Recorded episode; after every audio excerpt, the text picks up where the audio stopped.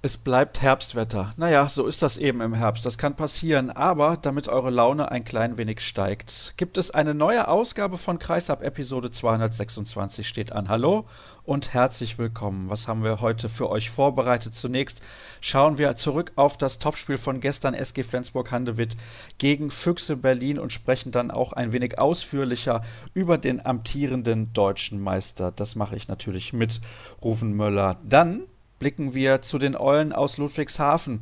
Die hatten ein Heimspiel gegen den bis dato sieglosen TVB Stuttgart und da hatte man im Vorfeld bei den Eulen gehofft, dass es einen weiteren Sieg nach dem Erfolg vor ein paar Wochen gegen Leipzig geben würde. Aber das hat überhaupt nicht funktioniert.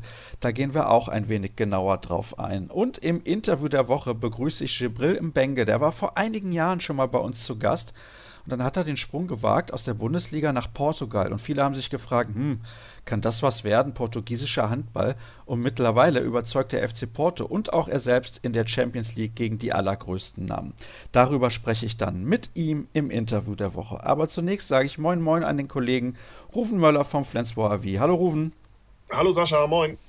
Ich habe es angedeutet, wir wollen zunächst über das Spiel der SG Flensburg-Handewitt gegen die Füchse Berlin sprechen. Endergebnis 27 zu 23 und da können sich die Flensburger in Anführungsstrichen bei der letzten Auszeit von Velimir Petkovic bedanken, dass es nicht noch höher aus ihrer Sicht ausgefallen ist. Also ein richtiger Kantersieg geworden, denn es sah um die 50. Minute durchaus danach aus, aber dann hat der Berliner Trainer nochmal mit seinen Jungs gesprochen und sie an der Ehre gepackt und hinten raus ging es noch einigermaßen ja, zu Beginn eine ausgeglichene Partie, kann man sagen.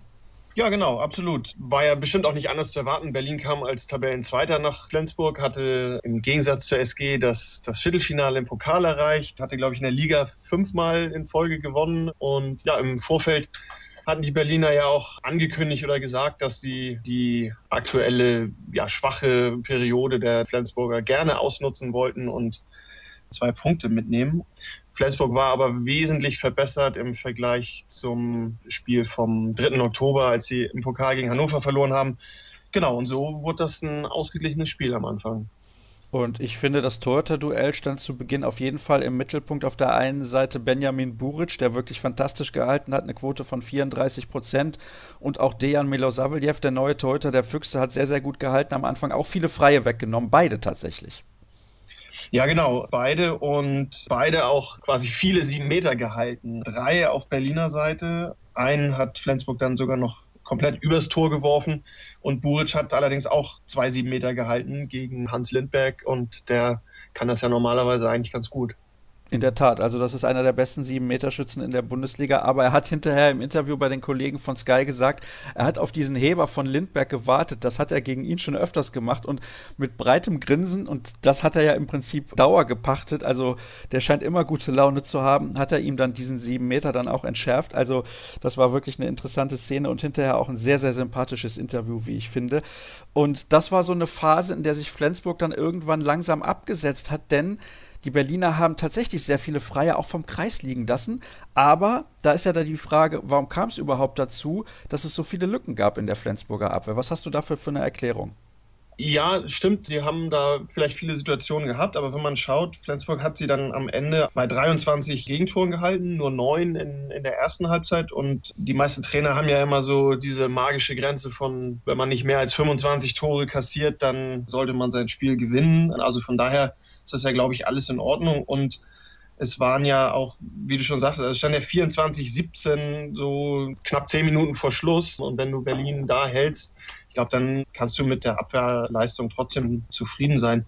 Berlin ist jetzt ja auch nicht die berühmte Laufkundschaft. Die sind spielerisch halt sehr stark und haben dann auch mit Drucks, mit Wiede da immer wieder gute Lösungen gefunden. Also ich glaube, dass das mit der Abwehr schon passte bei Flensburg, dass Berlin aber auch einfach viel gut rausgespielt hat. Flensburg hat die Abwehr ja auch umgestellt, teilweise 6-0, teilweise 5-1 gedeckt und das funktioniert auch immer besser. Das ist ja, ich will nicht sagen ein neues Deckungssystem, aber da probiert Mike Machola ein bisschen was aus. Genau, sie haben gegen Berlin tatsächlich mit der 5-1 sogar angefangen, mit Johann Johannessen, der dann vorne in der Spitze spielt. Der musste allerdings früh raus, weil er mit Fabian Wiede zusammengeprallt war. Ich glaube, die sind tatsächlich mit den Köpfen zusammengeprallt und hat dann schon nach acht Minuten irgendwie angezeigt, dass ihm der Schädel brummt und dann ist er runter und dann hat Simon Jepson die Position in der Spitze übernommen. Ja, genau, das hat Flensburg ja letzte Saison eigentlich so ein bisschen angefangen, immer mal wieder. so als Überraschungseffekt und ist natürlich immer gegnerabhängig. Und ich glaube, diesmal haben sie damit angefangen, weil sie mussten nach dem Pokalspiel gegen Hannover, ja, mussten sie einfach irgendwie was verändern. Sie mussten ein bisschen andere Körpersprache, andere Aggressivität reinbringen und da hat die 5-1-Abwehr dann sicherlich auch geholfen oder sollte helfen. Was mir über die Dauer des Spiels sehr aufgefallen ist, Berlin fehlt dann doch etwas Wurfkraft aus dem Rückraum. Also das heißt, wenn Simon Ernst nicht torgefährlich ist auf der Spielmacherposition und sie haben dann auf den Halbpositionen Fabian Wiede und Paul Drucks, also eigentlich auch eine Achse, die sich aus der Nationalmannschaft sehr gut kennt, dann haben sie Schwierigkeiten aus der Distanz Tore zu erzielen. Hast du das auch so wahrgenommen?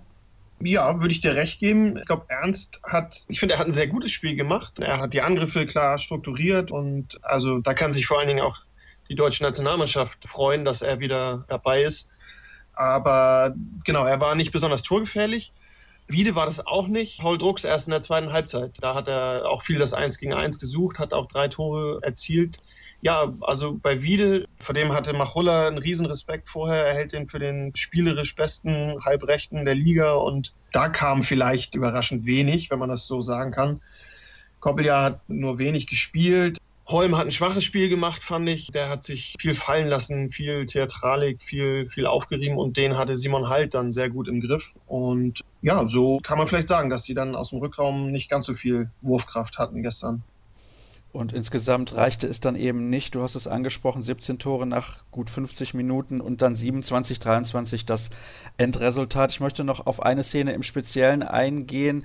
Gegen Ende der ersten Halbzeit, also das heißt gegen Ende, kurz vor Schluss der ersten Halbzeit, drei Sekunden waren ungefähr noch zu spielen, wird Simon Ernst ein Schrittfehler abgepfiffen. Johannes Goller schnappt sich den Ball, der übrigens seinen Vertrag in Flensburg jetzt bis 2023 verlängert hat und wirft, führt den Freiwurf aus, allerdings im Sprung, was deutlich zu erkennen war, trifft ins leere Tor und dementsprechend ein 12 zu 9 Pausenstand aus Sicht der Flensburger. Die Schiedsrichterleistung, bin ich ganz ehrlich, der Kollegen Schulze und Tönnis hat mir nicht ganz so gut gefallen. Wie hast du das gesehen? bin ich bei dir. Ich habe das auch genauso gesehen, dass Goller da abgesprungen ist. Und klar, da haben sich die Berliner dann ja auch sicherlich zu Recht dann noch ordentlich drüber aufgeregt. Da wurde noch viel diskutiert, bevor es in die Kabine ging. Ich glaube, es war aber gestern für beide Mannschaften schwierig, sich auf die berühmte Linie einzustellen. Es wurde viel in Aktionen reingepfiffen, wo man aus meiner Sicht sagen konnte, lass das doch laufen. Also er kommt doch zum Wurf und dann, ja, es war ein Foul, aber dann lass es trotzdem laufen. Ich glaube, gestern konnten sich unterm Strich beide Mannschaften über viele komische Entscheidungen beschweren. Ich kann mich aber an das Spiel in Wetzlar erinnern, als Flensburg kurz vor Ende, als es diesen Freiwurf gab für Wetzlar und dann noch den sieben Meter, weil die Flensburger Mauer angeblich in den Kreis gesprungen sein sollte. Vielleicht kannst du dich auch daran erinnern. Da waren die Flensburger natürlich mit den beiden Herren noch unglücklicher. Ja, ich fand sie auch nicht gut. Da haben auch Schulze Tönnies gepfiffen in diesem Spiel in Wetzlar? Da bin ich mir ziemlich sicher, ja. Ich müsste tatsächlich noch mal gerade nachgucken, aber ja, na gut, also wenn du das sagst, dann glaube ich dir das natürlich. Ich habe sie gesehen beim Spiel zwischen Melsung und den Rhein-Neckar-Löwen, da fand ich sie auch nicht so gut. Aber es kann natürlich sein, dass auch Schiedsrichter mal eine schlechte Form haben und das wollen wir hier genauso ansprechen wie eine schlechte oder gute Leistung der Spieler. Und wie gesagt, mir hat es nicht gut gefallen und das meine ich auch gar nicht persönlich, aber in den letzten Spielen ist es doch auffällig, dass sie ihrer Form ein wenig hinterherlaufen. Dann gehen wir ein wenig genauer ein auf die Saison der SG Flensburg-Handewitt. Du hast eben schon angesprochen, dass es dieses Ausgab im Pokal zu Hause gegen die TSV Hannover Burgdorf, die jetzt am Wochenende auch das erste Spiel verloren hat in Melsung, ohne Morten Olsen, allerdings der bis dato ja eine überragende Saison spielt. Auch darüber haben wir im Podcast zuletzt auch schon gesprochen. Und nun ist es so, man kann ja, wenn man zweimal gegen die gleiche Mannschaft spielt, glaube ich, durchaus zweimal verlieren, wenn man halt gerade in dieser Phase keine Lösung findet gegen das, was der Gegner eben besonders gut macht. Das war die Hannoveraner Deckung in den beiden Spielen. Da hat sich Flensburg sehr schwer getan. Auch ein paar Eigenfehler, vor allem in dem Spiel in der Liga in Hannover. Aber wie ist denn die allgemeine Lage in Flensburg generell zu bewerten? Weil jetzt hat man ja schon mehr Minuspunkte als in der gesamten letzten Saison gesammelt. ja, das stimmt. Wobei vier Minuspunkte, das haben, glaube ich, auch alle vorher gesagt, dass sowohl Flensburg als auch keine andere Mannschaft in dieser Saison, die ja vielleicht so ausgeglichen ist wie nie, mit nur vier Minuspunkten am Ende oben stehen wird. Allerdings, wenn man noch ein Jahr weiter zurückdenkt, da stand Flensburg zum jetzigen Zeitpunkt auch mit fünf Minuspunkten da und ist am Ende noch Meister geworden. Also Von daher und wenn man dann nochmal andere Ergebnisse hinzunimmt, also Melsungen schlägt jetzt mittlerweile alle Top-Teams zu Hause, hat aber gegen Flensburg verloren. Wetzlar liefert sich auch Spiel auf Augenhöhe mit allen anderen guten Mannschaften. Also die Punkte, die Flensburg vielleicht auswärts geholt hat, sind mittlerweile auch schon wieder ein bisschen mehr wert, auch wenn es am Anfang dann nicht so aussah. Also von daher ist man da noch, glaube ich, im berühmten Soll und auch vor allen Dingen irgendwie ruhig geblieben nach den Punktverlusten. Was eher ein Problem oder, oder eher vielleicht Sorgen gemacht hat, war dann so eine schwache Leistung wie in der ersten Halbzeit im Pokalspiel gegen Hannover. Das erschreckt dann Spieler, Trainer und Fans vielleicht mehr, als dass mal irgendwo ein Punkt verloren geht. Nun ist es ja so, da haben wir auch in der Saisonvorschau drüber gesprochen, dass zwei wichtige Akteure ersetzt werden mussten, nämlich der Abwehrchef des letzten Jahrzehnts, Tobias Karlsson, der übrigens gestern auch in der Halle war und abging wie Schmitz Katze, emotional immer noch total involviert, war sehr schön zu sehen. Und Rasmus Lauge, den es nach Westbrem gezogen hat, also der Schlüsselspieler in der Defensive und der Schlüsselspieler im Angriff. Wen hat die SG denn deiner Meinung nach bislang besser ersetzen können? Schwierige Frage. Ich glaube, dass sie beide noch nicht so wirklich ersetzt haben. In der Abwehr, klar, halten sie die meisten Gegner schon eben auf sehr niedrigen Maß, also kassieren nach wie vor wenig Gegentore. Aber trotzdem finde ich, dass da mit Karlsson natürlich irgendwie eine andere Souveränität in der Abwehr war. Das ist natürlich auch klar. Wenn man sich die ersten Jahre von Karlsson anguckt in Flensburg, dann war das auch nicht so. Da müssen ja dann Simon Heil, Johannes Goller, der finde ich da bisher am meisten in die Rolle des Abwehrchefs, wenn man so will, reingewachsen ist, weil er am meisten kommuniziert mit seinen Nebenleuten. Also die müssen da ja auch noch mehr reinwachsen. Und im Angriff, Lauge war für mich in den letzten zwei Jahren, haben wir auch schon oft drüber gesprochen, ich fand ihn ja besser als Mikkel Hansen zuletzt. Also er war für mich der beste Offensivspieler, nicht nur in der Bundesliga, dass man den nicht einfach so ersetzen kann. Das wollten sie auch nicht mit einem einzelnen Spieler. Das hat Machulla auch immer gesagt, dass er in Jurecki zum Beispiel nicht einen 1 zu 1 Ersatz für Lauge sieht, sondern dass das Team den Abgang auffangen muss. Und da kann man ja vielleicht sagen, hat Johannessen bisher die meiste Verantwortung, die größte Rolle bekommen und macht das, finde ich, sehr gut. Der blüht halt sehr auf, nimmt sich viele Würfe, erzielt auch viele Tore, macht aber auch noch relativ viele Fehler. Die hat Lauge vielleicht auch am Anfang gemacht und da muss Johannessen halt noch, gerade in so einem Spiel wie gegen Hannover im Pokal, wenn er Gegenwind bekommt, wenn es nicht gut läuft, wenn zwei, drei Aktionen nicht klappen bei ihm, dann muss er ruhiger bleiben und nicht weiter drauf loshauen, sage ich mal. Gegen Berlin war auch so eine Situation in der ersten Halbzeit. Da hatte er auch eine Offensivaktion, die nicht geklappt hat und wollte dann auch schon wieder ins 1 gegen 1 gehen, ist dann aber eben ruhiger geblieben und hat abgespielt. Und ja, wenn das dann sozusagen der Lernprozess bei ihm ist, von einem Spiel direkt ins nächste, dann ist er ja völlig auf dem richtigen Weg. In den ersten Wochen der Saison war es ja übrigens auch so, dass Holger Glandorf noch fehlte. Jetzt ist er wieder mit dabei, bekommt aber noch nicht so viele Einsatzzeiten. Das bedeutet, Magnus Röth muss sehr, sehr viel spielen. Das ist natürlich ein fantastischer Spieler, gar keine Frage, aber könnte auch zu einem Belastungsproblem werden. Wann glaubst du denn, ist Holger Glandorf wieder so weit, dass er wirklich Magnus Röth auch entlasten kann? Weil das ist schon eine wichtige Frage, finde ich, für die Flensburger, dass Magnus Röth jetzt demnächst nicht völlig überspielt ist. Ja, genau. Und ich glaube, die Grenze ist ja auch schon erreicht oder, oder vielleicht ein Tick überschritten sogar gegen Hannover im Pokal. War er platt, zweite Halbzeit, hat er angezeigt, dass er ausgewechselt werden möchte, hatte dann aber eine gute Aktion, dann hat Machula ihn doch draufgelassen und ja, er ist vielleicht nicht überspielt, aber der ist halt kaputt. Er hat ja fast jedes Spiel bisher durchgespielt. Ich denke mal, dass das jetzt bis zur Länderspielpause so weitergehen wird, dass er zumindest immer anfängt in den Spielen und dann hat Holger nochmal eine zusätzliche Woche, wo er intensiv trainieren kann und dass er dann danach auch wieder eins zu eins wechseln kann sozusagen.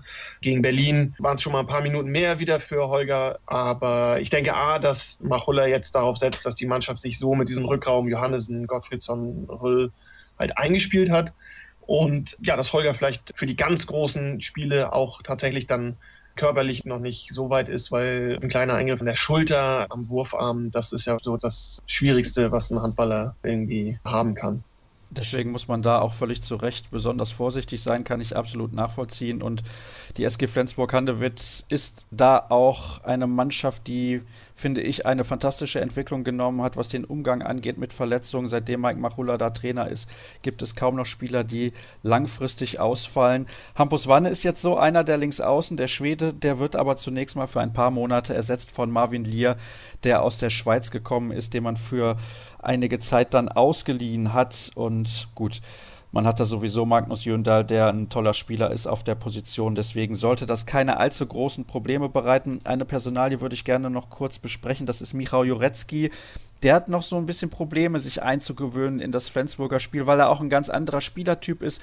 Wurde auch so ein bisschen hin und her geschoben. Zuletzt von Mike Machulla mal auf halb rechts ausgeholfen, dann wieder auf halb links eingesetzt. Das funktioniert noch nicht so richtig. Nee, genau. Das war halt so eine Variante, um Magnus Röhl dann vielleicht auch mal ein bisschen zu entlasten. Aber klar, ein Rechtshänder auf Rückraum rechts ist ja immer undankbar und sieht natürlich auch nicht so flüssig aus wie ein Linkshänder. Da hat er so gerade in der Vorbereitung und Saisonbeginn Supercup-Pokalspiele ein bisschen aushelfen müssen. Da ist er nicht ganz glücklich. Ansonsten spielt er wenig, das stimmt. Machulla sagt halt, dass egal, ob ein Spieler 18 ist und neu in die Liga kommt oder eben ich glaube, Michael ist 34 jetzt, super erfahren, schon alles mitgemacht, Nationalmannschaft, international. Auch wenn der zu einem neuen Verein kommt, dauert es in der Regel ein halbes Jahr, bis der das neue Spiel sozusagen verinnerlicht hat und damit drin ist. Also da muss man wahrscheinlich einfach noch ein bisschen Geduld haben. Wobei ich finde, wenn er mal die paar Minuten, die er dann bekommt, in der Abwehr macht das gut, ist er natürlich auch eine Kante. Da muss man ihm, glaube ich, nicht viel erzählen vorne will er dann ein bisschen zu viel. Also er geht dann immer sofort ins Eins gegen Eins. Vielleicht auch, weil er die Spielzüge und das schnelle Offensivspiel noch nicht so, so ganz drin hat, dass er dann sagt, okay, dann muss ich es mit Einzelaktionen machen. Allerdings hat er viele gute Abspiele, wenn er unter Druck ist gerade. Da sieht man halt schon, dass er schon ein paar Jahre Handball spielt auf höchstem Niveau. Und ja, er muss halt wahrscheinlich noch mehr ins Flensburger Spiel reinkommen und sich da selber vielleicht weniger Druck machen weil vielleicht sieht er es auch zu sehr, dass er jetzt Lauge ersetzen muss. Das verlangt Machulla nicht von ihm, das verlangen die Mitspieler schon auch nicht von ihm, aber vielleicht hat er so diesen eigenen Anspruch an sich und das scheint dann irgendwie noch so ein bisschen eine Blockade zu sein. Dann hoffen wir mal für ihn und auch für die SG Flensburg-Handewitt, dass sich diese Blockade demnächst einmal löst.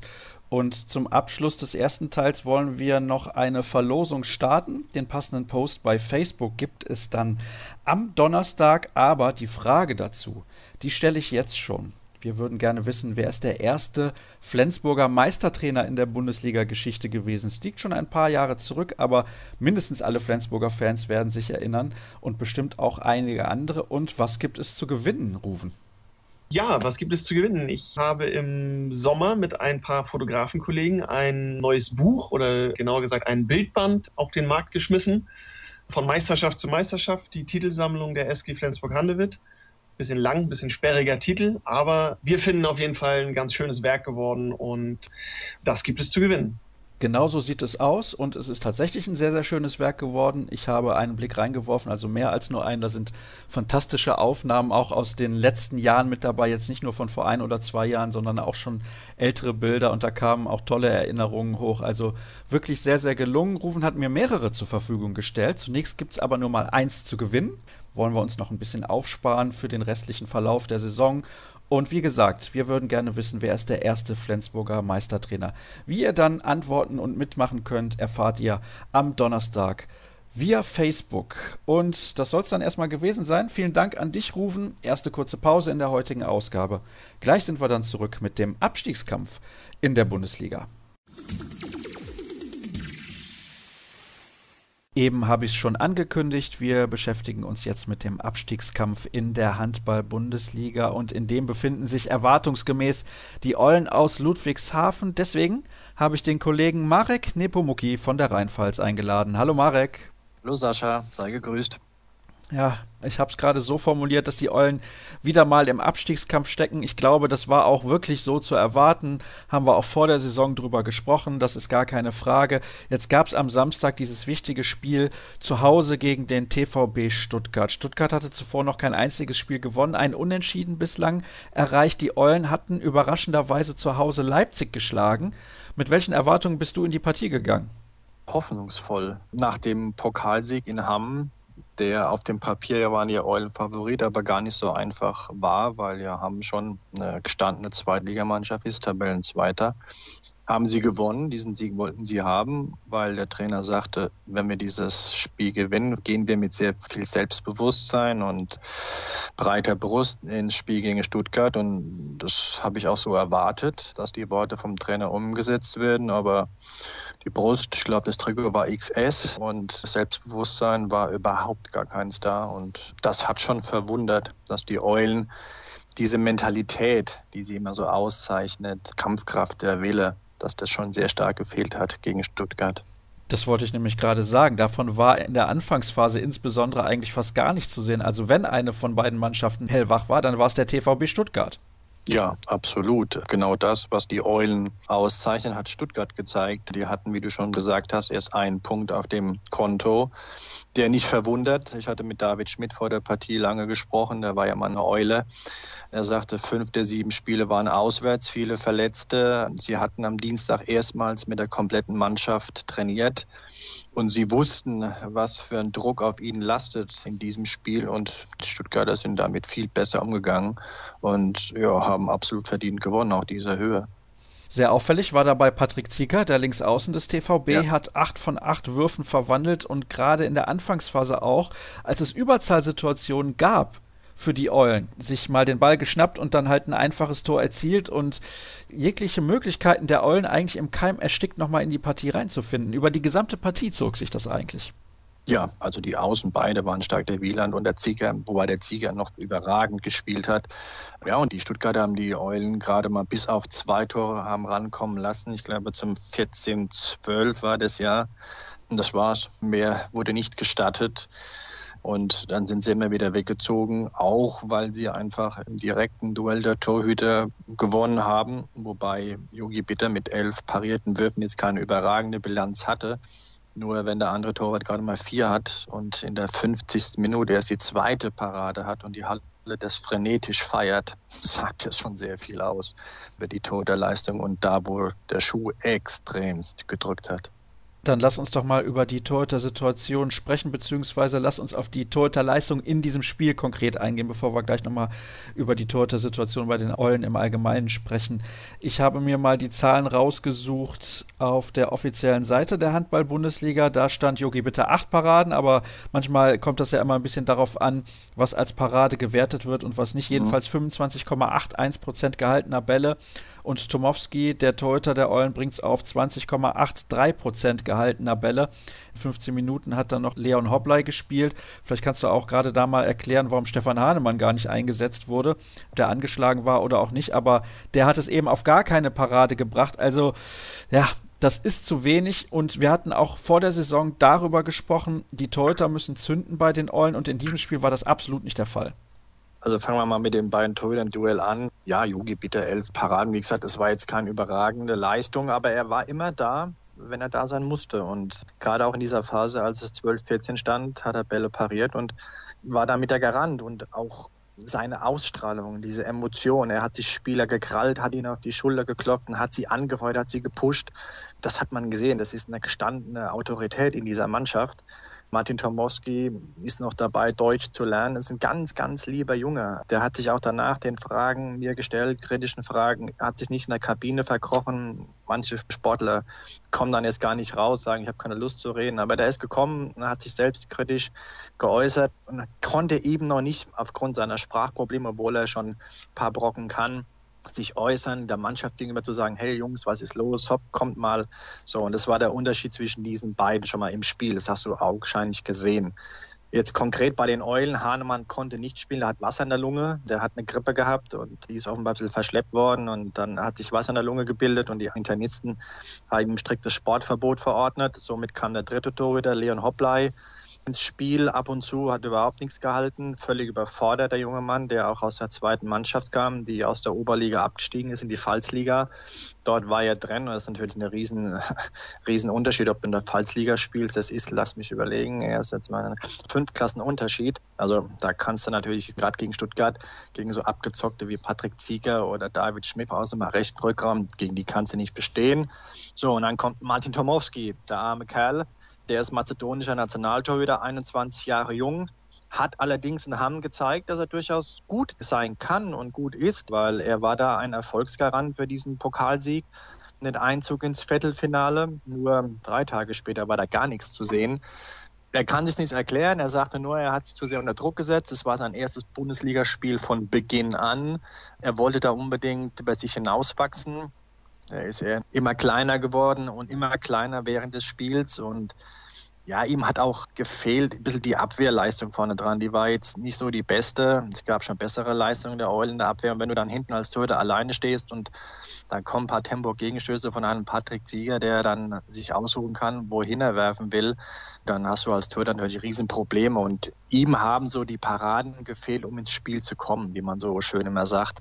So ein paar Bälle, wo er sich daran heranziehen, aufziehen kann. Und die gab es nicht, weil die Abwehr zu schlecht war und weil die Stuttgarter klasse gezielt haben, geworfen haben. Und somit hat sich dieses Drama von Beginn an bis zum Ende durchgezogen. Da war quasi fast jeder Wurf ein Treffer. Und der Junge konnte dann schon einem leid tun. Ja, und wenn man dann die Problematik sieht, ja, alte, neue Problematik, die die Eulen haben im Tor. Es ist ein Budget, das da ist, mit dem müssen sie auskommen und der Torhüter ist nun mal die wichtigste Position oder mit die wichtigste, für mich die wichtigste im Handball.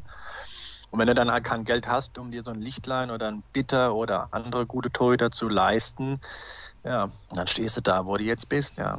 Und wenn ich mal ausholen darf, du siehst gerade, wie wichtig die Torhüterleistung ist. Carsten Lichtlein bei den Eulen 17 oder 18 Paraden, unfassbar. Der hat Bälle rausgeholt, klasse. So, die Erlanger gewinnen. Vier Tage später beim Pokal in Stuttgart, Lichtlein keine starke Leistung, Erlangen verliert. Yogi Bitter im Pokal super gehalten, Stuttgart gewinnt. Bitter in Göppingen Katastrophe, sechs Paraden, Stuttgart verliert. Bitter Ludwigshafen, stark gehalten, Stuttgart gewinnt. Also da siehst du im Prinzip, ein Spiel kann schon fast mit einer überragenden Leistung gewonnen werden, wenn die Abwehr oder selbst der Angriff nicht überragend ist. Aber wenn bei den Eulen der Angriff schlecht ist, die Abwehr schlecht ist, Natur dann noch schlechter ist, dann gewinnst du auch gegen keineswegs überragend spielende Stuttgarter. Aber diese Durchschnittsleistung der Stuttgarter hat an diesem Samstag genügt. Du sprichst es an. Es war eine Durchschnittsleistung, also so überragend habe ich Stuttgart nicht gesehen. Am Ende 27 zu 23 gewonnen. Ich möchte aber auf zwei Sachen noch konkret eingehen. Du hast eben schon gesagt, du bist hoffnungsvoll in dieses Spiel gegangen. Und in den letzten Jahren ist bei den Eulen eigentlich immer aufgefallen, wenn sie befreit aufspielen konnten, sie gar keinen Druck hatten, haben sie immer überraschende Leistungen gebracht. Also ich erinnere an diesen hohen Rückstand gegen den Bergischen HC gegen Ende der vergangenen Saison, wo sie eigentlich schon tot waren. Dann konnten sie einfach spielen, haben diese Partie noch gedreht und dann hinterher den Klassenerhalt noch geschafft in den darauffolgenden Begegnungen. Nun ist es so, vielleicht hat man ein bisschen zu große Hoffnungen gehabt und die waren ja auch nicht unrealistisch vor diesem Spiel gegen Stuttgart. Kann das sein, dass das auch eine Rolle gespielt hat? Ja, ist die große Frage. Müsste man in die Köpfe der Spieler schauen können. Ich kann nur sagen, was der Trainer hat zu mir gesagt. Drei Spiele in sechs Tagen, es war für die Mannschaft im Kopf zu viel. Er hat sie zu sehr gefordert. Berlin war eine üble Abreibung. Dann haben sie den Fokus auf dieses Hamm-Spiel gesetzt, wo er sehr großen Wert drauf gelegt hat, dass dieses Spiel gewonnen wird, weil sie ins Viertelfinale einziehen wollten und er eben, wie vorhin schon gesagt, mit diesem Sieg sich Selbstvertrauen tanken wollte für dieses wichtige Ligaspiel. Und am Samstag nach dem Spiel sagt er, die Woche war offenbar, was den Kopf angeht, zu viel für die Spieler und er nimmt sie in Schutz. Und offenbar hat er durch diesen mentalen Druck genau das, was du gesagt hast, den Spielern nicht die Freiheit gelassen. Und dadurch sind die verkrampft. Das hast du am Anfang der Partie gesehen. Die 5-1-Variante, die sie spielen, die sie mittlerweile ganz gut hinkriegen. Die war völlig in die Hose gegangen. Dann hat er schnell umgestellt, 6-0, das hat auch nicht so funktioniert. Und eigentlich funktionieren da diese variablen Systemumstellungen dann schon irgendwie. Hat man gegen Leipzig gesehen beim Heimsieg, hat man auch letztes Jahr gesehen, wie du angesprochen BHC oder bei den Löwen oder dann am Ende gegen Minden. Dann hat der Ben Matsche schon versucht, die Systeme umzustellen und den Gegner ein bisschen zu verwirren. Ja, was spielen die jetzt denn da? Und es hat dann irgendwann mal funktioniert. Klar, war viel Glück dabei. Aber genau dies hat jetzt am Samstag überhaupt nicht funktioniert, weil die Mannschaft offenbar sehr verkrampft war, im Kopf nicht frei gewirkt hat, ja. Das fällt mir übrigens auch auf, wenn ich das Überzahlspiel der Eulen sehe. Also jetzt auch speziell in der Partie gegen Stuttgart. Wenn du dann immer denkst, ja, jetzt könnten die Eulen noch mal rankommen und eigentlich können sie es ja, verkrampfen sie total.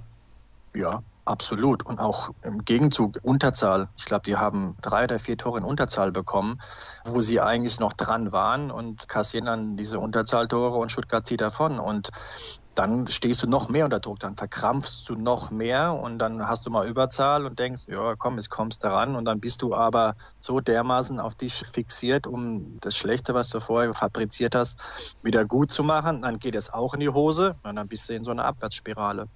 Übrigens, Rückraum links ist etwas, was bei den Eulen momentan auch nicht wirklich funktioniert. Gunnar Dietrich und Asad Valujen zusammen eine Quote von 1 von 6 in diesem Spiel gegen Stuttgart. Klar, es war erst die dritte Partie in dieser Saison für Asad Valujen.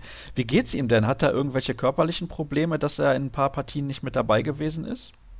Nee, der hatte ja diesen Kahnbeinbruch. Das war ja, für ihn war das ja ein Seuchenjahr, das letzte Jahr.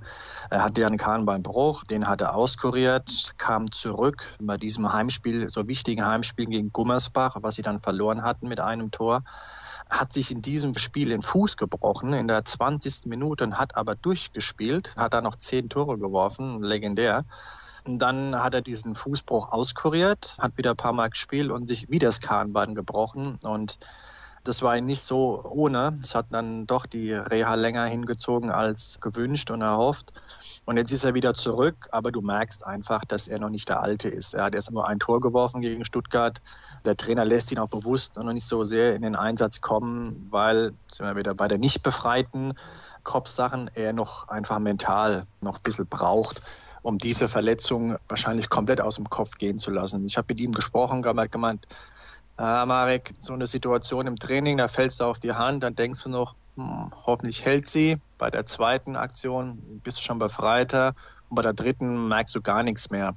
Ich glaube, um bildlich zu bleiben, er ist noch bei dieser ersten Situation und es braucht einfach. Und der Trainer setzt ihn da nicht unter Druck. Er hat nur die beiden momentan. Er hat auch den Max Neuhaus noch aber den setzt er in der Mitte ein. Und der dritte, den er haben könnte, Daniel Hiedek, ein ganz junger, der letzte Saison das ganz gut gelöst hat, der hat ein Zweitspielrecht für den Drittligisten auf Dasheim-Schwetzing und spielt dort.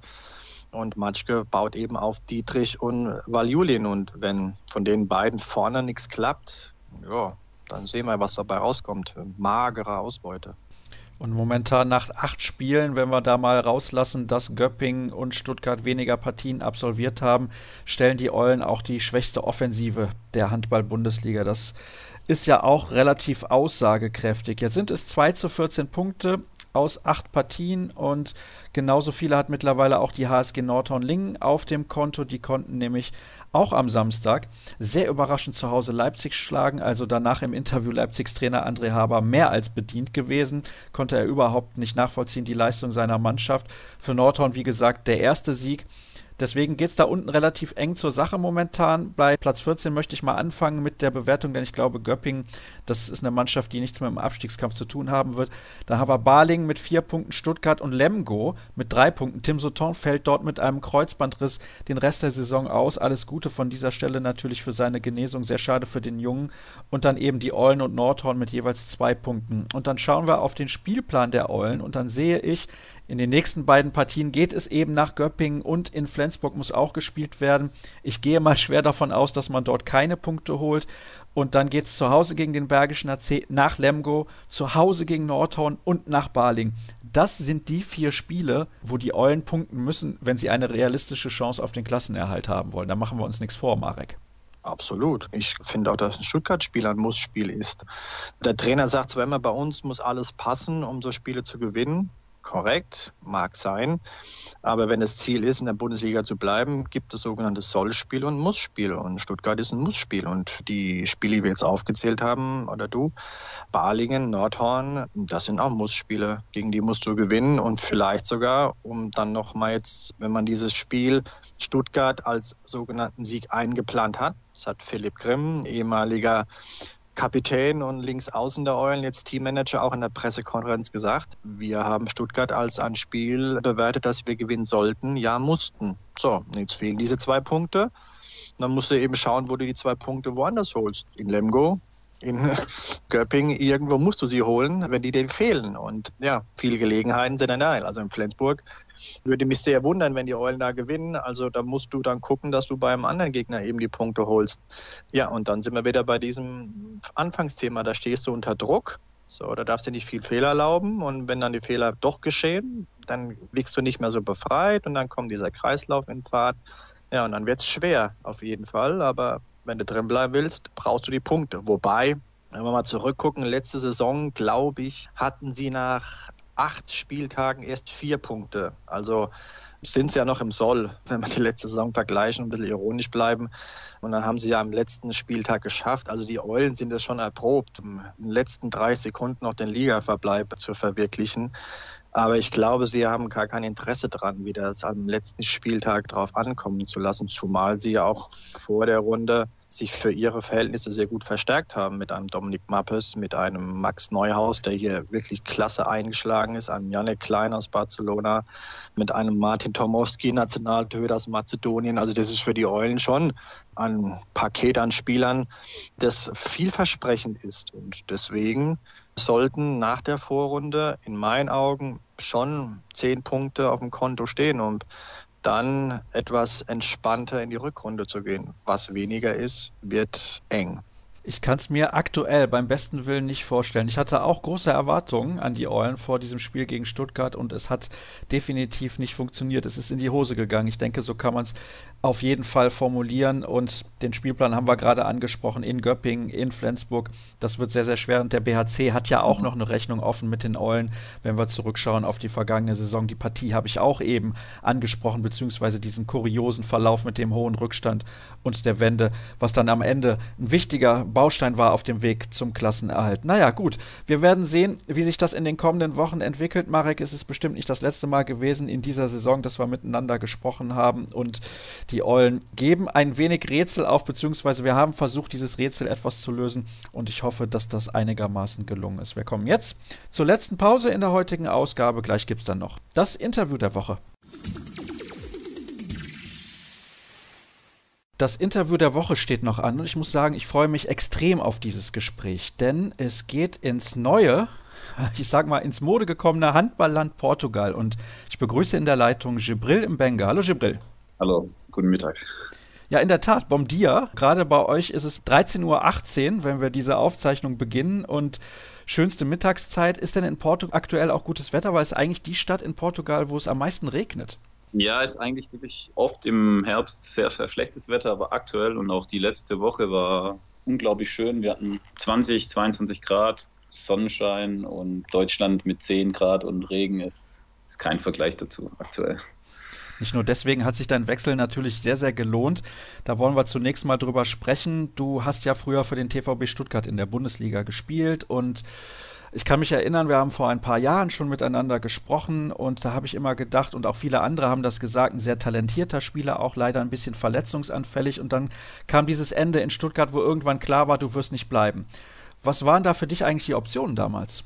Genau, ich hatte mich ja dann verletzt an der Patellasehne, war dann relativ lange auch aus dem Geschäft raus sozusagen. Es war auch nicht klar, ob es überhaupt nochmal funktioniert bei mir, weil ich so viele Operationen hatte am Knie dann. Optionen gab es nicht wirklich viele zu dem Zeitpunkt im Mai. Ich hatte vielleicht fünf Halleneinheiten absolviert nach, nach einem Jahr, in dem ich gar keinen Handball in der Hand hatte. Und dann hatte ich von meinem Berater damals den Anruf bekommen, dass Porto eine Option wäre. Und dann gab es eigentlich für mich nicht wirklich viel zu überlegen, zumal ich ja, wie gesagt, nicht viele andere Optionen hatte. Es die erste Liga spielen, ja. ERF Cup. Und dann bin ich, ich glaube, eine Woche später schon nach Porto ins Probetraining geflogen. Hast du damals überlegt, ganz aufzuhören nach so einer schwierigen Geschichte? Ja, also muss ich, muss ich ehrlich sagen, da gab es viele Phasen wirklich, in denen es sehr, sehr schwierig war und in denen ich auch kurz davor war zu sagen, ja, warum soll ich mir das jetzt nochmal antun? Warum, warum soll ich jetzt nochmal eine neue Reha starten? Was ist, wenn es wiederkommt? Was ist, wenn ich die Schmerzen wieder habe? Mir konnte ja niemand praktisch eine Garantie geben, dass, dass es alles wieder gut ist nach der nächsten OP. Und dadurch, dass es halt einfach so viele OPs waren, war es natürlich nicht einfach, aber ich denke, mit dem Arzt Dr. Best in der Sportklinik in Stuttgart habe ich echt am Ende einen super Arzt gefunden, der mir auch sehr gut zugesprochen hat und aktuell hält alles, oder beziehungsweise aktuell ist, es jetzt beschwerdefrei mein Knie. Und ich denke, der hat einfach eine super Arbeit geleistet. Und natürlich war es einfach eine lange, zähe Reha mit vielen, vielen Stunden Training verbunden. Ich glaube, wir müssen nicht im Ansatz darüber reden, dass sich die ganze Schufterei mittlerweile mehr als ausgezahlt hat. Du bist in der Champions League dabei mit deinem neuen Verein. Ich würde gerne aber nochmal auf diese Phase eingehen, als dann der Anruf auch von deinem Berater kam und der sagte, FC Porto ist eine Option. Du hast eben gesagt, du hattest nicht viele andere Möglichkeiten. Also du musstest es eigentlich machen. Aber Portugal, was denkt man da, wenn so ein Angebot kommt? Ist das überhaupt eine gute Idee, dahin zu gehen, weil klar, mittlerweile ist der portugiesische Handball klar im Aufwind. Das war aber zu dem Zeitpunkt, als der Anruf kam, noch nicht so absehbar, finde ich. Ja, also bin ehrlich, meine erste Reaktion war, ich muss erstmal googeln, wie denn aktuell die Lage überhaupt beim FC Porto ist. Das Glück war, dass ich mit Dragan Jakovic zusammengespielt habe in der Vergangenheit und er mal, ich glaube, eineinhalb Jahre war er auch hier und er hat mir nur Positives über die Stadt und über den Verein erzählt. Dadurch hatte ich wenigstens so einen kleinen Einblick, aber Natürlich habe ich trotzdem nicht wirklich viel über Porto gewusst und über den portugiesischen Handball sowieso nicht. Aber da, wie gesagt, habe ich gegoogelt und dann nach dem Probetraining habe ich gesehen, was für Bedingungen hier herrschen. Das ist wirklich alles hochprofessionell, dadurch, dass der, der Fußballverein ja als Dachverein da ist für uns. Und wir haben eine wirklich schöne Halle. Wir haben ein schönes Fitnessstudio in der Halle direkt drin. Wir haben einen Physioraum riesigen. Wir haben einen hauptangestellten Physio. Also es sind wirklich super Bedingungen, einfach um professionell Handball zu spielen hier. Was ich so nicht erwartet hätte in Portugal, wenn ja, ich ehrlich bin. Also ganz ehrlich, es klingt auch für mich ein bisschen überraschend und verblüffend, aber es ist ja kein Einzelfall. Oft ist der Handballverein dem Fußballverein in Portugal angeschlossen. Das ist ja in Deutschland überhaupt nicht gang und gäbe, aber in Portugal ist das so. Also Benfica ist dann nur eine andere Mannschaft, Sporting auch. Und die haben ganz, ganz große Fußballclubs. Befindet sich dann euer Trainingszentrum oder die Halle auch direkt neben dem Stadion Dragao? Genau, also unsere, unsere Halle ist praktisch direkt neben dem Stadion. Die Garage, wo wir parken können, ist praktisch im Stadion. Die Fußballer trainieren natürlich nicht dort im Stadion, sondern die haben nochmal ein eigenes Trainingsgelände. Aber die Basketballer, wo auch über den gleichen Dachverein und die Rollerhockey-Spieler trainieren auch in der Halle. Und dadurch ist es wirklich einfach sehr viele Athleten in dieser Halle und einfach wirklich eine professionelle Angelegenheit hier. Und wie gesagt, von dir, Sporting und Benfica sind die anderen zwei ganz großen Vereine hier in Portugal und wo das ähnlich abläuft wie hier, wo einfach der Fußballverein als Dachverein herrscht und die Mannschaften darunter einfach professionell arbeiten können durch dieses Geld, das der Fußballverein da reinsteckt. Finde ich keine schlechte Maßnahme, um den Handball zu pushen, da bin ich ganz ehrlich. Und die Junioren- und Jugendnationalmannschaften von Portugal in den letzten Turnieren ja auch sehr, sehr gut gewesen. Insbesondere jetzt zuletzt auch bei der U21-Weltmeisterschaft in Spanien. Die deutsche Mannschaft kann ein Lied davon singen, im Achtelfinale gegen Portugal ausgeschieden. Was waren denn so deine ersten Eindrücke dann, als du den Vertrag unterschrieben hattest und nach Portugal gegangen bist? Also gab es da für dich irgendwelche Anpassungsschwierigkeiten? Wie ist es zum Beispiel auch mit der Sprache? Wird im Training dann Englisch gesprochen oder hast du die portugiesische Sprache mittlerweile gelernt? Ja, also ich hatte auch ein bisschen, ein bisschen Angst, dass das schwierig werden wird durch die Sprache, da wir auch relativ viele Kubaner haben, die relativ wenig Englisch sprechen. Aber man hat so einen Mittelweg gefunden mittlerweile. Mein Portugiesisch ist nicht so gut, wenn ich ehrlich bin. Aber ich verstehe relativ viel. Ja, nur sprechen, da tue ich mich noch ein bisschen schwer mit. Aber ähm, mit Englisch und Händen und Füßen kann ich mich auch mit den Kubanern dann unterhalten. Und unsere Ansprachen sind alle auf Englisch, da wir ja einen schwedischen Trainer haben. Und die Portugiesen sprechen alle sehr gut Englisch, muss ich sagen. Hätte ich nicht so erwartet, dass wirklich jeder so gut spricht. Das macht es einem einfach leicht, dass wir wirklich die Timeout-Sprache einfach Englisch ist. Und in der Stadt auch, Porto ist ja so eine Touristenstadt in Anführungszeichen, kommt man mit Englisch einfach wirklich sehr, sehr weit. Sportlich lief es für dich im ersten Jahr auch blendend. Ihr habt das Double gewonnen, also Meisterschaft und Pokal und im ERF Cup habt ihr das Final Four erreicht. Auf dem Weg dorthin unter anderem erstmal in der Qualifikation den SC Magdeburg geschlagen mit zwei tollen Leistungen, gerade im Rückspiel, also Magdeburg völlig überrollt. Und hattest du sportlich Anpassungsprobleme? Muss ich sagen, ja, in der Liga ist es schon, schon ein anderer Handball, als in der Bundesliga gespielt wird. Es sind sehr, sehr viele kleine Spieler, die sehr, sehr schnell auf den Beinen sind. Und ich bin ja wahrlich nicht der leichteste Spieler. Und dann ist es natürlich einfach was ganz anderes, weil der Handball in der Bundesliga ist schon, schon etwas kräftiger und physischer. Und hier ist einfach jeder ein bisschen flinker, schneller. Und das Ganze hat schon am Anfang ein bisschen gedauert. Aber ich denke jetzt, so gegen Weihnachten letztes Jahr hatte ich mich dann ganz gut angepasst. Natürlich war das auch um die Zeit im Oktober, November für uns unglaublich wichtig. Und ich finde, das hat uns einfach einen riesen Push gegeben damals, in dem Moment, dass wir äh, Magdeburg in dem Rückspiel so dominiert haben, muss man einfach sagen. Und danach hat sich unsere Leistung einfach kontinuierlich gesteigert und wir haben echt ein sehr, sehr hohes Niveau erreicht dadurch. Also dritter Platz beim ERF Cup Final Four, das ist aller Ehren wert, wie ich finde, und die zwei nationalen Titel noch dazu. Und jetzt seid ihr auch herausragend in die neue Saison gestartet. Zwei der drei ersten Spiele in der Champions League konntet ihr gewinnen, beide zu Hause gegen Meschkow Brest. Okay, da kann man noch sagen, die sind vielleicht mit euch auf Augenhöhe, aber Kielce zu bezwingen, das macht man auch nicht alle Tage. Ja, der Sieg gegen Brest war schon wirklich ein Riesending für uns, denke ich. Wir sind in die B-Gruppe gekommen, was einfach wirklich eine Hammergruppe ist mit nur Spitzenmannschaften im europäischen Handball. Und dass wir dann direkt den ersten Heimsieg einfahren können, war, war einfach eine gute Leistung von uns in der zweiten Halbzeit.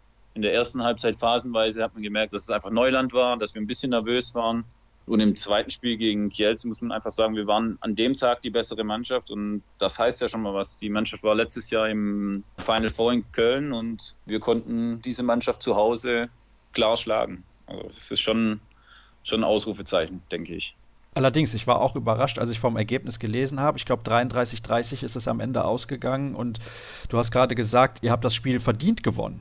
Genau, also es war nicht so, dass man das Gefühl hatte am Ende, dass wir irgendwie durch eine glückliche Entscheidung oder durch einen Schiri oder sonst etwas, sondern man muss sagen, wir waren von der ersten Minute bis zur 60. Minute das natürlich nur in Nuancen, aber bessere Team an dem Tag. Und ich denke, dadurch war es auch wirklich verdient einfach. Wie ist denn insgesamt die Resonanz, was den Handball betrifft in Portugal? Ich habe jetzt eben schon gesagt, es entwickelt sich viel. Die Spitzenfußballvereine investieren Geld in den Handball, aber lockt das auch Zuschauer an? Lockt das vielleicht Zuschauer nur an bei den Spielen in der Champions League? Wie ist das? Ja, das ist so ein, in Anführungszeichen, ein kleines Problem, finde ich hier. Zuschauer sind natürlich, wenn wir gegen Benfica oder Sporting spielen, ist die Halle voll und dann sind auch die Ultras vom Fußball in der Halle und machen unglaubliche Stimmung, wirklich. Gegen Magdeburg war es ähnlich. Da haben sie wirklich einen richtigen Hexenkessel aus unserer Halle gemacht. Aber natürlich, wenn wir mittwochs abends gegen irgendeine Mannschaft spielen in der Liga, die nicht in den Top 5 ist, dann sind halt 200, 300 Leute nur in der Halle. Und das ist ein bisschen schade, weil ich denke, wir bieten so einen guten Handball an und es wird nicht immer voll wertgeschätzt, habe ich das Gefühl, von den Zuschauern. Auch gegen GLC jetzt war zum Beispiel die, die Arena nicht vollkommen ausverkauft, sondern da waren schon noch 200, 300 Tickets übrig. Und das ist ein bisschen schade, zumal wir wirklich jetzt seit so langer Zeit so eine konstant gute Leistung oder auch attraktiven Handball, wie ich finde, spielen, ja. Wie ist denn das Leistungsniveau oder der Leistungsunterschied zwischen den Top 5, die du gerade angesprochen hast, und den Mannschaften dahinter? Ist das eine große Diskrepanz? Ja, das ist wirklich, muss man offen und ehrlich sagen, dass man kann fast sogar noch weitergehen, dass es die Top 3 sind wirklich Sporting, Benfica und wir. Die haben ein sehr, sehr hohes Niveau, spielen auch alle international. Und danach ist schon ein Leistungsabfall, was man wirklich sagen muss. Natürlich können die alle Handball spielen, aber es ist kein Vergleich zu dem Ding in der Bundesliga. Da kann jeder jeden schlagen an einem guten Tag. Und das ist hier eigentlich nicht gegeben. Wenn man jetzt den FC Porto nicht genauer kennt, was zeichnet euch als Mannschaft eigentlich aus? Wo liegen eure Stärken? Ja, ich denke, das 7 gegen 6 hat uns unglaublich viel eingeheimst und das hat der Trainer von Brest auch gesagt, dass wir vielleicht die beste Mannschaft der Welt sind im 7 gegen 6. Naja, aber ich denke, wir haben wirklich eine unglaublich physisch starke Abwehr. Unsere 6-0 ist wirklich mit sehr vielen großgewachsenen schweren, schweren Jungs. Dazu einen super Torhüter und wir haben halt einfach eine Riesenbank zum Wechseln. Also wirklich, man kann gefühlt jeden Spieler auswechseln und es ist kein Leistungsabbruch drin. Und ich denke, das zeichnet uns aus. Jetzt ist ja oft die Diskussion aufgekommen in den letzten Jahren oder nie wirklich abgeebbt, was die Belastung angeht. Gerade ein Spieler wie du, der Probleme hatte mit dem Knie, ist das für dich ein Riesenvorteil, dass in manchen Spielen in Portugal vielleicht 50 Prozent, ich formuliere es jetzt bewusst ein bisschen überspitzt, ausreichen, um eine Partie zu gewinnen? Ja, ich denke, das war jetzt im Nachhinein betrachtet auf jeden Fall genau das Richtige für mich, dass ich nicht direkt in die Bundesliga gestartet bin, weil da ist ja wirklich jedes Spiel einfach, wo man immer 60 Minuten Vollgas geben muss und keine Phase hat, in der man wirklich mal nur mit 90 Prozent oder 95 Prozent, man muss immer 100 Prozent geben. Und ich denke, hier ist es schon gegeben. Auch der Trainer kann das ganz gut einschätzen, denke ich. Er kennt ja auch mich schon länger von der Zeit, wo er noch bei Göppingen war und kannte meine Lions-Geschichte. Und dadurch hat er mir auch meine Auszeiten gegeben, gerade im ersten Jahr, wo er gemerkt hat, dass ich ein bisschen müder war, weil ich einfach so lang aus dem Geschäft raus war. Und das ist halt wirklich der Vorteil hier, dass man einen soften Einstieg in Anführungszeichen hatte. Was man aber auch sagen muss, dann im Februar, März mit der Gruppenphase im ERF Cup hatten wir dann auch wieder jede Woche zwei Spiele und dann kam bei uns die Meisterrunde dazu, wo dann praktisch nur noch die Ersten gegeneinander spielen, wo dann wieder wirklich ein sehr hohes Niveau in jedem Spiel gefragt war, was dann wieder die Intensität hochgetrieben hat. Und für alle, die es nicht wissen, euer Trainer ist Magnus Andersson, der war einige Jahre Trainer bei Frisch auf Göppingen und auch jahrelang Nationalspieler von Schweden. Sehr, sehr erfolgreich gewesen mit der schwedischen Nationalmannschaft in den 90er Jahren. Also auch ein bekannter Name im internationalen Handball. Guten Torhüter hast du eben schon angesprochen. Thomas Bauer ist auch Teil eurer Mannschaft, der Österreicher, in Lemgo ja auch gewesen und kennt man sicherlich auch, wenn man sich mit dem Handball intensiv beschäftigt. Gibt es denn einen jungen Akteur, einen von den jungen Wilden aus der Juniorennationalmannschaft der Portugiesen, der bei euch auch mit dabei ist, wo du sagst, der wird in den nächsten Jahren noch für Furore sorgen? Ja, ich, denk, ich denke, da, da gibt es ein paar. Also wirklich, man muss sagen, die, die ganzen Junioren, die bei uns spielen, auch der Leonel, auch wenn er nicht, das ist der Linksaußen, der nicht so viele Spieleranteile hatte, was er im Training leistet, ist schon, schon unglaublich, wie weit er schon ist für sein Alter. Aber man muss natürlich den André Gomez noch mal ein bisschen herausnehmen, weil er einfach von den physischen Anlagen unglaublich ist in seinem Alter, was er schon alles mitbringt und auch mit einer Ruhe, die er ausstrahlt. Ja, ich denke, der ist schon ein Spieler, von dem werden wir noch viel in der, in der Zukunft sehen. Jetzt hört sich das so an, als wärst du unfassbar zufrieden da in Porto. Gibt es irgendwas zu meckern aus deiner Sicht? Also handballerisch kann ich mich wirklich absolut nicht beklagen. Ich denke, mit einem deutschen Verein Champions League zu spielen, wäre für mich vermessen zu sagen, dass das möglich wäre. Ich spiele Champions League B-Gruppe, habe hier die Chance, wieder um die Meisterschaft mitzuspielen habe eine gute Chance, die Gruppenphase in der Champions League zu überstehen. Handballerisch bin ich super zufrieden. Natürlich ist der Wermutstropfen, dass meine Freundin und Familien in Deutschland leben. Ich denke, das ist wirklich das Einzige, was ich sage, was zum perfekten Glück fehlt. Das heißt, es käme für dich irgendwann auch mal wieder in Frage zurückzukehren, aber im Moment fühlst du dich da so wohl, dass du sagst, ja, Vertrag vielleicht nochmal verlängert. Ich weiß nicht, wie lange dein Kontrakt noch läuft. Aktuell läuft er noch bis zum Sommer. Wir hatten nochmal um ein Jahr verlängert, letztes Jahr im März, meine ich. Ja, ich denke, auf kurz oder lang wird es wieder Deutschland werden, aber man muss einfach schauen, dass das Gesamtpaket passt und ja, ich denke, das ist eine gute Antwort. Ja, daraus kann ich auch noch mal ein bisschen interpretieren. Also vielleicht ein oder zwei Jahre Porto könnte noch sein, aber auf Dauer dann, wie gesagt, die Rückkehr nach Deutschland. Dann hoffe ich, dass du deine restliche Zeit in Portugal noch sehr genießen wirst. Also ich war nur mal kurz in Porto, war mal ein bisschen länger in Lissabon. Portugal insgesamt ein wirklich sehr, sehr schönes Land. Die Zeit kann man da insgesamt ganz fantastisch verbringen und ich bin auch schon sehr gespannt, ob das reicht mit der Qualifikation für die K.O.-Phase. Es sieht ganz gut aus. Ihr habt Meschkov Brest schon geschlagen, Saporoschje sicherlich eine Mannschaft, die ihr auch schlagen könnt, egal ob zu Hause oder auswärts und ja, es ist auf jeden Fall ein spannendes Thema, der portugiesische Handball, und deswegen freue ich mich sehr, das hatte ich am Anfang ja schon betont, dass wir miteinander sprechen konnten. Gibril, herzlichen Dank, dass du mir zur Verfügung gestanden hast. Hat wirklich sehr viel Spaß gemacht, mal ein bisschen zu hören, wie es in Portugal abgeht. Und dann soll es das gewesen sein mit der aktuellen Ausgabe von Kreisab. Wie gehabt, alle weiteren Infos und da nochmal der Hinweis auf unser Gewinnspiel, was am Donnerstag erscheint, auf facebook.com slash kreisab. Bei Twitter sind wir zu finden unter kreisab.de und auch bei Instagram sind wir unterwegs unter dem Hashtag und Accountnamen kreisab. Danke, dass ihr mit dabei gewesen seid. Nächste Woche hören wir uns dann wieder. Tschüss.